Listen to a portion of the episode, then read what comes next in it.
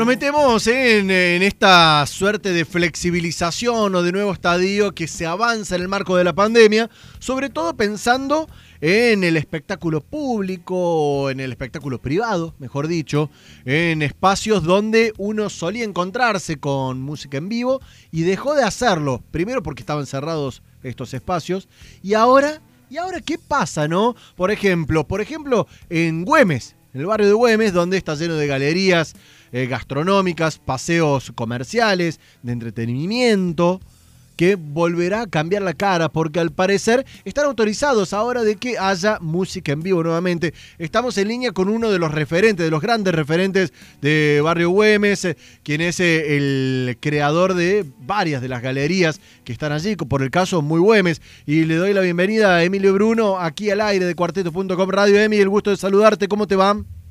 Hola, Zona, querido, ¿cómo estás? Muy bien, me imagino que ustedes contentos con esta flexibilización que, les permite acercarse un poquito más todavía de vuelta a la normalidad. Sí, es una flexibilización rara porque se permite eh, una hora más el ingreso de la gente, pero no se movió eh, el egreso de la gente. O sea, vos podés ingresar a, los restaurantes hasta las 12 de la noche, pero a la una de la noche sí o sí hay que irse. O sea, es medio raro, ¿viste? Porque vos podés ingresar a las 12, pero a la 1 te tenés que ir. O sea, eso... Pero bueno, nada, vemos un abismo de que se empieza a flexibilizar, a flexibilizar un poquito más y empezamos a tener un poquito más de cordura en algunas cosas. Entonces, mal que mal, esto nos deja contento, un poquito más contento. Emi, para, para entender bien, a ver, este nuevo paso, digamos, hubo una ampliación de horario porque hasta no hace mucho era hasta las 11 de la noche solamente, y ahora es ingreso hasta las 12 y salida hasta la 1 de la mañana. Me interesa... Hasta la 1. Lo único que se modificó con respecto al horario es que puedes ingresar hasta las 12 de la noche. Antes era hasta las 11, ahora está hasta las 12 de la noche. bares y restaurantes. Es la única modificación sobre el horario. Y me, me intriga un poquito esto de la música en vivo. ¿Se podrá tener ahora música en vivo en los bares o restaurantes según quieran? Sí, lo, que se apunta es que haya música en vivo al estilo más solista, o sea, no se permite una banda de, cuarteto, de rock and roll, eh, no sé si me entienden, es más solista, un DJ, una, una persona con un micrófono, una persona con una guitarra, es más al estilo solista, no tanto show. Un dúo lo sumo. ¿Cómo? Perdóname. me quedo pensando en un dúo, lo sumo, una, una voz y una guitarra, por ejemplo. Eh, no está no está claro, yo creo que se deja abierto un poco la cordura de, las personas, pero ponerle un dúo eh, como máximo podría llegar a andar. Ahora, ¿y esto cómo se mide? Digo, eh, ¿tiene que ver con la capacidad del lugar, con el espacio de, del lugar justamente? ¿Cómo, cómo se define? Mira, hay un montón de cosas, Jonah, que no están definidas o todavía no se saben, porque esto se terminó de confirmar anoche a las 9 de la noche.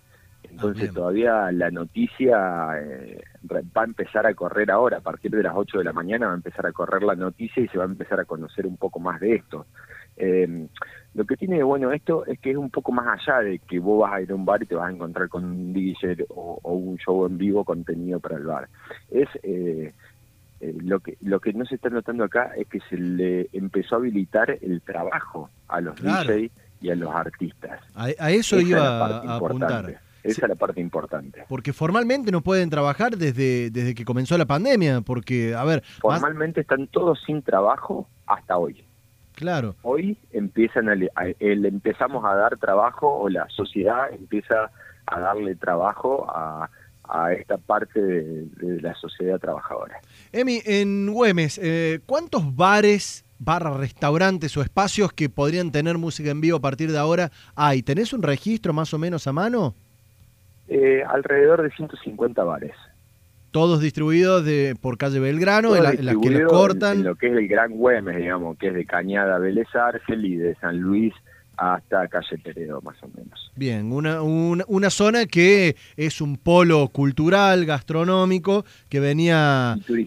Sí, turístico, bueno, en estos tiempos complicados esto de turismo, ¿apuestan a una temporada interesante eh, para diciembre? O, lo que hemos logrado con esta cantidad de bares y, el, y, el, y el apoyo parcialmente del municipio y de gobierno, es que la zona sea un paseo obligado de Córdoba turístico. Digo, a ver, hoy estamos frenados por la pandemia, pero a, partir del 14 de este mes dice que se va a habilitar y bueno, va a haber un turismo interno eh, que Güemes va a salir beneficiado porque qué es lo que tiene Güemes a diferencia a cualquier barrio, además de mucha gastronomía, casi todos los bares tienen espacios al aire libre y terrazas. Claro, las famosas terrazas y los va patios. A ser ampliamente beneficiado el barrio por esto. Bien, bien, que no es poca cosa en este contexto.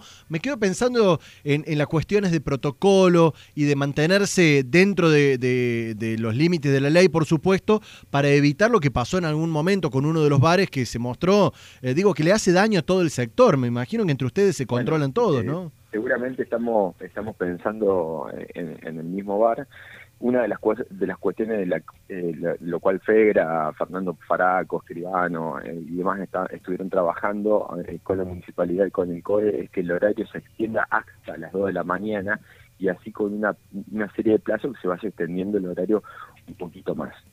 Bien, interesante. Eh, llegó el gobernador la semana pasada un video en donde, bueno, no se cumplía el protocolo en uno de los bares y se armó medio una fiesta clandestina dentro de unos bares. Bueno, entonces el gobernador toma esta decisión de no ampliar más allá de la una de la mañana el horario para que no se descontrole. Pero bueno, por ahí eh, lo, lo, que no entienden eh, o, no entendemos los que nos dedicamos a esto es que eh, cualquier estupidez fuera de línea nos pueden perjudicar a todos. A todos, tal cual. ¿Qué es lo que pasó ahora? Emilio Bruno nos, nos perjudicó a todos. Emilio Bruno, uno de los referentes de la zona de Güemes con las galerías comerciales y gastronómicas, que hoy, eh, o a partir de hoy, nos enteraremos en un rato en detalle cómo vuelve a cambiar la cara y cómo se le abre el laburo a los artistas, a los músicos, a los DJs, a las personas que viven de esta parte que no podían trabajar desde hace ocho meses. Un abrazo grande, Emi, gracias por los minutos. Muchas gracias, Jonah, un abrazo grande. Chao, chao.